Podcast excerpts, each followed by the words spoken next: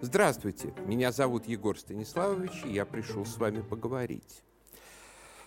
Американский историк и специалист по России Сюзанна Масси попросила российское гражданство.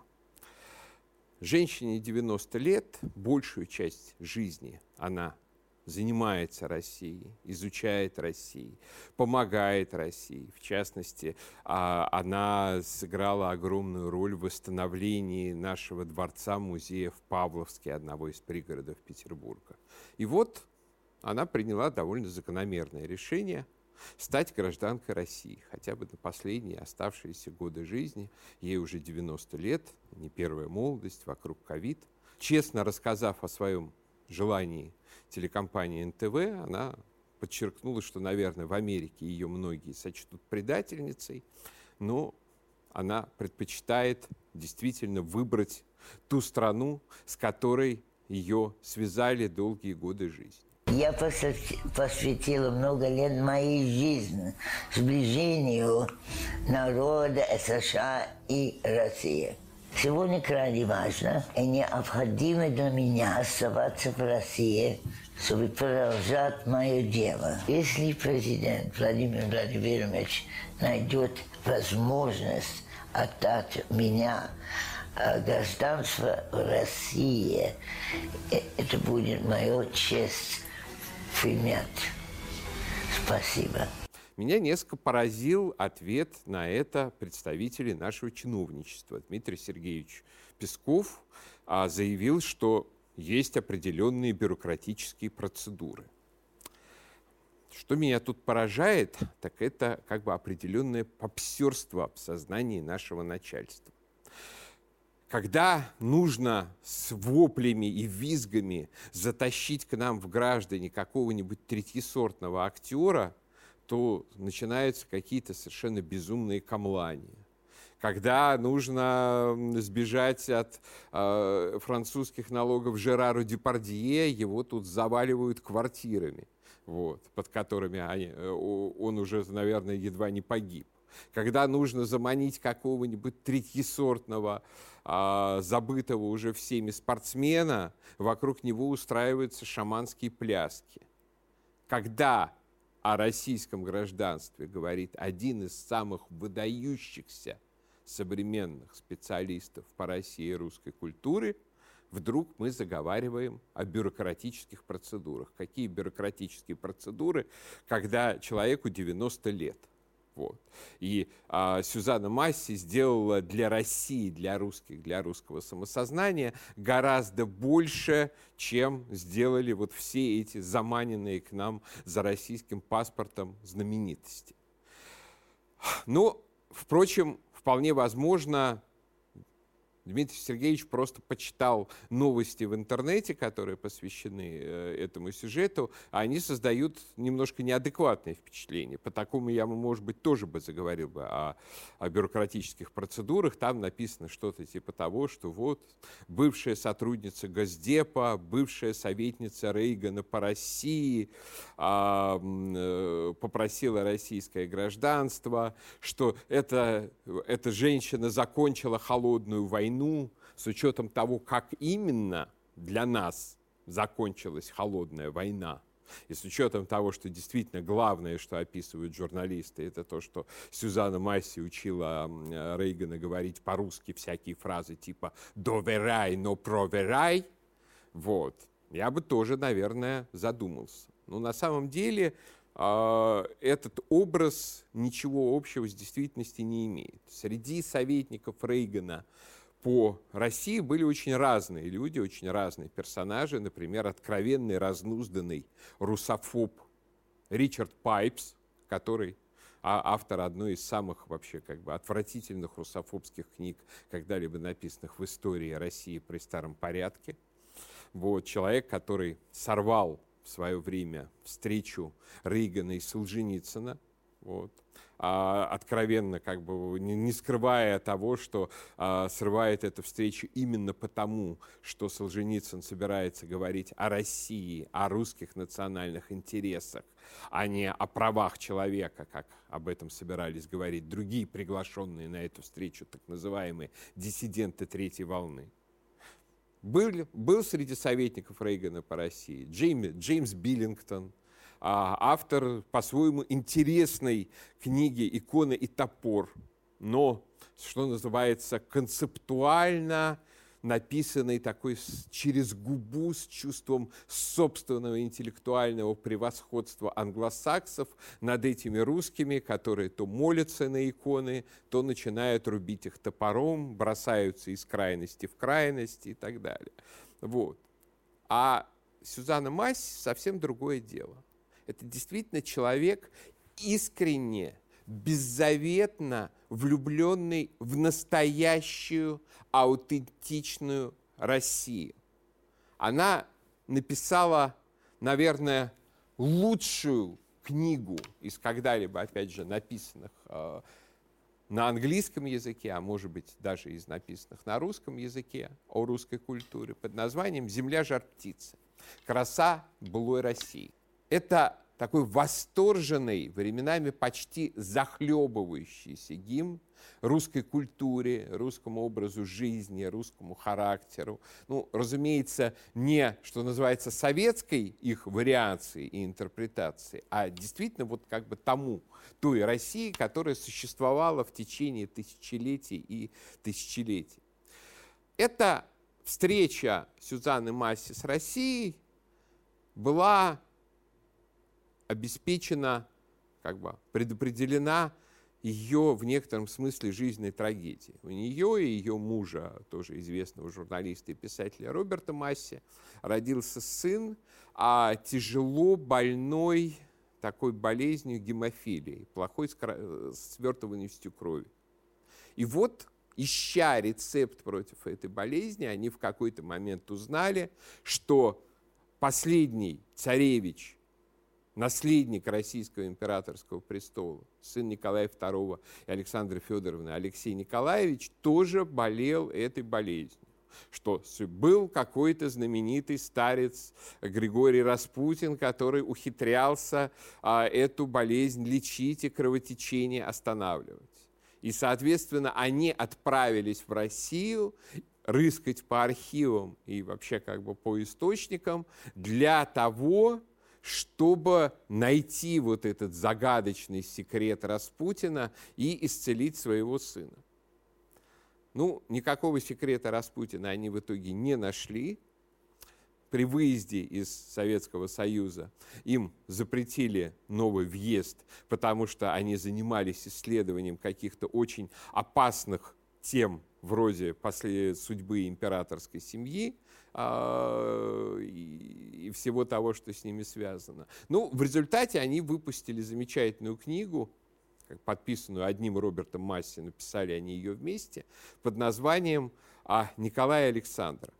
А затем в Голливуде сняли по этой книге совершенно потрясающий фильм. То есть это, знаете, а, что-то вроде доктора Живаго, но только гораздо получше. То есть там тоже, конечно, есть определенная клюква, есть определенные анахронизмы, но фильм совершенно влюбленный в Россию, влюбленный в Николая и Александру. Николай там показан действительно как благородный человек, который заботится не только о своей семье, но и о стране.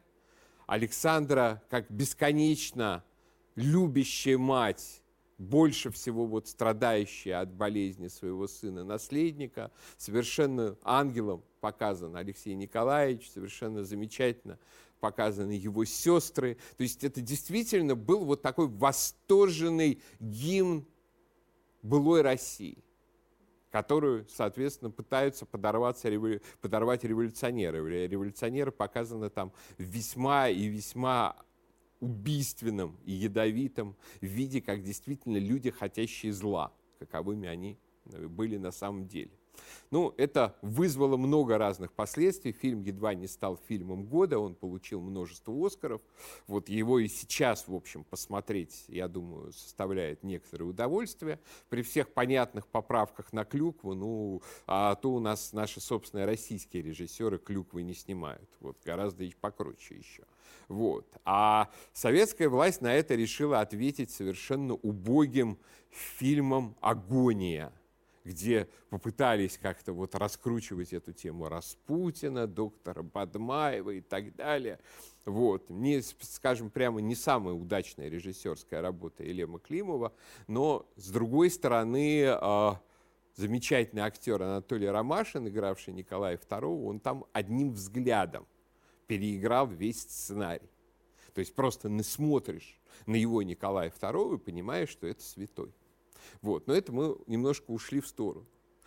Потом Роберт Масси тоже писал немало интересных книг о России, например, книгу о Петре Великом, по которой в 1986 году снят прекрасный, очень интересный сериал, который хорош тем, что это американский сериал, снятый, тем не менее, как бы в наших декорациях, а, в наших локациях, там, в, Ростов, в Ростовском Кремле и так далее.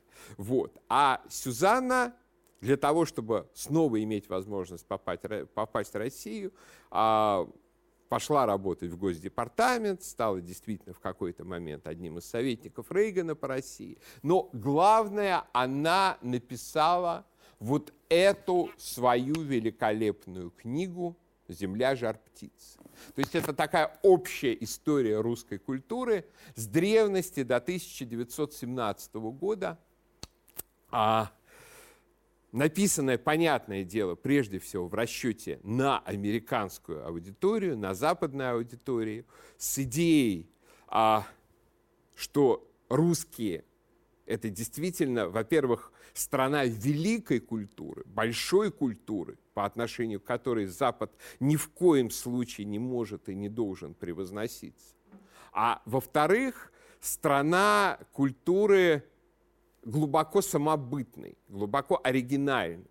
В отличие от многих других авторов, которые считают, что вот чем дальше Россия отличается от Европы, тем она более убога и менее интересна, то у Масси взгляд прямо противоположный. Она, скажем, любит в историю, в истории России, в истории русской культуры те эпохи, и те моменты, в которых максимально проявляется наша творческая оригинальность, наше вот самобытное культурное лицо. Характерно в этом смысле, например, ее сравнение двух императриц, Елизаветы Петровны и Екатерины. При, э, при Елизавете Петровне действительно после вот такого петровского самоотчуждения наступило определенное возвращение к адекватной русской православной культуре, что проявлялось там очень во многом, начиная от того, что снова начали строить пятиглавые храмы, в таком в стиле барокко, конечно, но это были настоящие нормальные православные пятиглавые храмы, как э, Смольный собор или как Андреевская церковь в Киеве, совершенно потрясающая. Вот. А в, в то время как эпоха Екатерины II – это, наоборот, скажем так, эпоха такого несколько снобского самоотчуждения России, как бы, потому что Екатерина II очень заботилась как бы, о величии России, о просвещении России, но сама ее понимала не всегда равномерно хорошо. Вот я буквально почитаю абзац. Как только Екатерина стала императрицей, все характерное для елизаветинского времени сразу вышло из моды.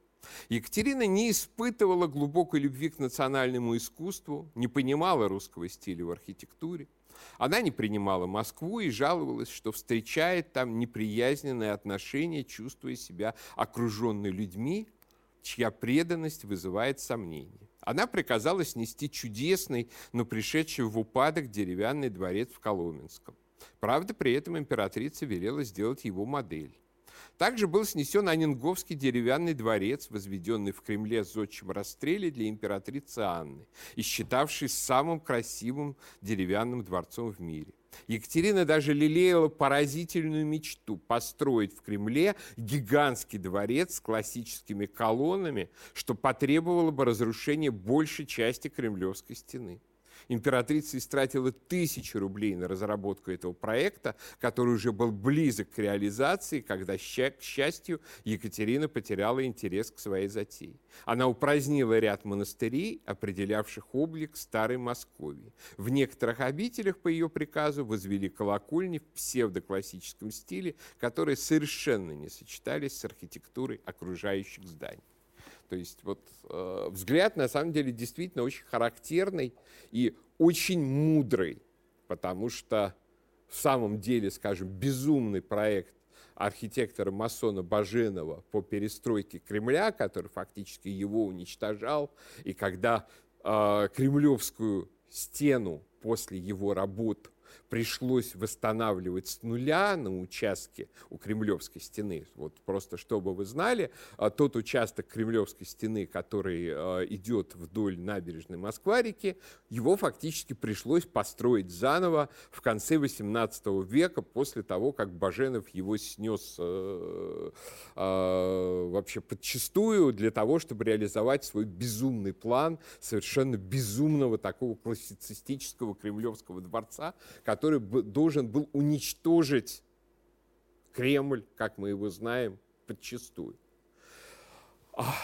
И вот вся книга Масси, она проникнута вот этим последовательной поддержкой и защитой именно русского своеобразного стиля, именно того, что составляет русскую уникальность, в противоположность вот этому нашему где более, где менее арабскому подражанию Европе. Скажем, она ценит Пушкина именно за то, что он до некоторой степени является загадкой для всего остального мира. Пушкин показал русским им их самобытность, выразив характерные для народа глубочайшие и наиболее ценимые им чувства. Русские отвечали победу поэту таким обожанием, которого никогда не выпадало на долю литератора ни в одной другой стране. И в наши дни любовь к Пушкину столь же велика. Практически нет русского, который не смог бы процитировать некоторые его строки. Искрометная красота этих молодичных стихов сравнима лишь с балетом, столь любимым поэтом. Его строки мерцают подобно крыльям бабочки, они грациозны, как поцелуй, запечатленный на женской руке. Пушкин придал русскому языку такое изящество и столь потрясающую точность, что волшебство его плавно льющихся, навевающих чувства и воспоминания строк практически не поддается переводу на другой язык. Не будет преувеличением сказать, что стоит выучить русский язык хотя бы только для того, чтобы читать Пушкина. Ибо издание полного собрания его сочинений на английском языке – дело будущего. По этой причине Пушкин никогда не был для иностранцев таким ярким представителем своей страны, как Достоевский, Толстой и Гоголь. Тем хуже этому миру. В общем, действительно здесь отмечена очень точная и тонкая черта, что Пушкин до некоторой степени является вот таким тайным секретным кодом русских, который, в отличие от многих других замечательных русских писателей, художников, композиторов и так далее, остается, по сути, тайной для иностранцев, потому что они не понимают, что здесь такого. То есть а, они читают, скажем, например, Бориса Годунова и думают, что ну вот какое-то подражание Шекспиру. Или читают Руслана и Людмилу и думают, что, ну, наверное, это что-то вот вроде Байрона или какой-то еще романтической поэзии и так далее. Там Евгений Онегин, ну, какая-то сокращенная Джейн Остин почему-то в стихах как в стихах, которые к тому же практически невозможно перевести. То есть гений литературы двух языков Владимир Набоков, он попытался перевести хотя бы в прозе Евгения Онегина на английский. И у него, по большому счету, ничего не получилось. То есть, как бы по сравнению с а, гениальностью произведений собственного, собственно, Набокова, что на русском, что на английском языке, перевод очень и очень слабый.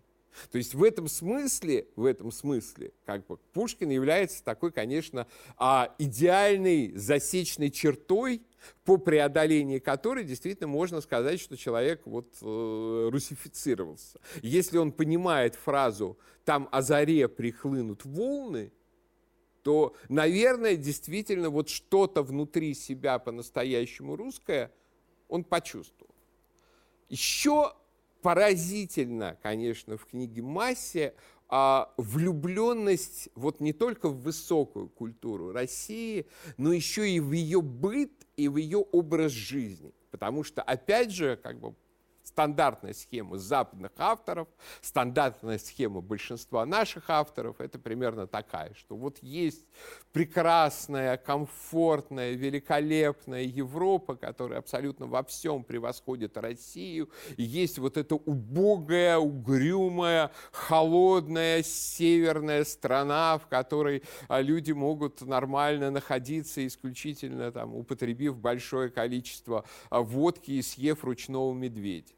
И вот массе удивительно удается показать совершенно другую Россию, совершенно другой Петербург. У нее есть потрясающая а, глава о Петербурге «Снежный Вавилон», где он показан как абсолютно русский город.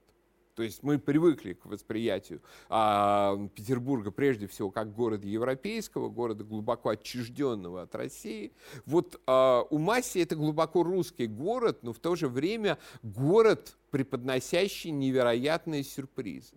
Например, оказывается, э, что э, царский Петербург это был город, где было с фруктами лучше, чем в любом другом городе Европы. Опять же, давайте немножко ее почитаем. Теофиль Готье отмечал, что в отличие от Франции, в Санкт-Петербурге или Москве, казалось, не существовало понятия сезона для овощей, так как зеленый горошек и бобы появлялись на столах даже в разгар зимы. Русские также любили фрукты, как немцы шоколад. В 1858 году во время прогулок по Невскому проспекту Готье проходил мимо фруктовых магазинов, заваленных ананасами и арбузами. Яблоки продавались на каждом углу, а апельсинами торговали в разнос. Огромное количество фруктов привозили в Петербург издалека. Виноград из Астрахани и Малаги, яблоки на судах из немецкого города Штеттен. Горы яблок доставляли также из Крыма, где татары выращивали их в огромных садах, развозя затем по всей России в длинных обозах. Любимым фруктом, как в Москве, так и в Санкт-Петербурге, было стеклянное яблоко, белый налив, сорт, встречавшийся только в России. Это яблоки круглой формы с прозрачной, как стекло, зеленой кожурой, сквозь которую просвечивает мякоть плода. Просто восхитительно, писал Коль. Есть такие спелые стеклянные яблоки, волшебные сумерки русского летнего вечера.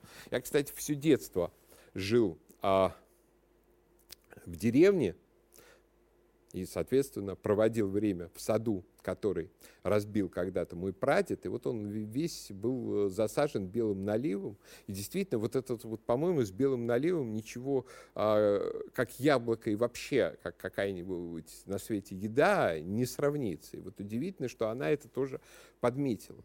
Еще поразительная черта Масси, конечно, это вот взгляд на русскую культуру как на такую немножко веселую, чуть-чуть скандальную, но какую-то бесконечно оптимистическую светскую хронику. Там Гоголь был отчаянный враль и любил э, принимать гостей дома, надевая фартук и готовя вареники. Там Пуш, э, а, Пушкин и Толстой очень много про, э, проигрывали в карты. Там, а, Глинка был отчаянный гуляка, который, однако, был совершенно одержим а, идеей создать русскую национальную оперу и таки ее создал. И это тоже, на самом деле, очень важно, потому что мы как-то вот в своем собственном отношении к русской культуре а временами бываем чересчур вот так вот угрюмо серьезны.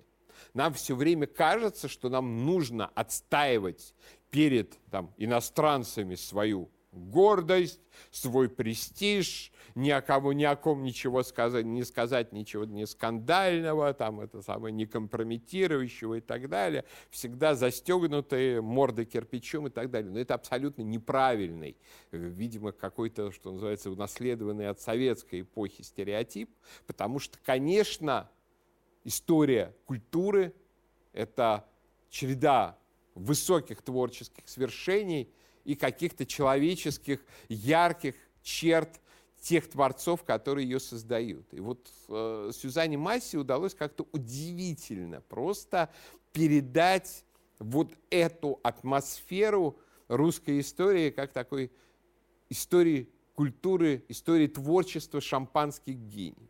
Я бы поэтому, на самом деле, на месте нашего Министерства культуры, там, не только там, попереживал бы по, по поводу того, чтобы эта замечательная женщина получила российский паспорт, которого она заслуживает, как, наверное, э, э, больше, чем тысячи и тысячи людей, которые этот паспорт получили. Но еще о том, чтобы издать эту книгу достаточно массовым тиражом, там отметить в примечаниях или попросить автора исправить в качестве выкупа за паспорт а, некоторые там клюквенные или неточные моменты, которые там есть, и действительно просто использовать ее как стандартный там, не знаю, ну, не то чтобы учебник, но, по крайней мере, внеклассная школа, э, чтение в школах, в старших классах, в вузах и так далее.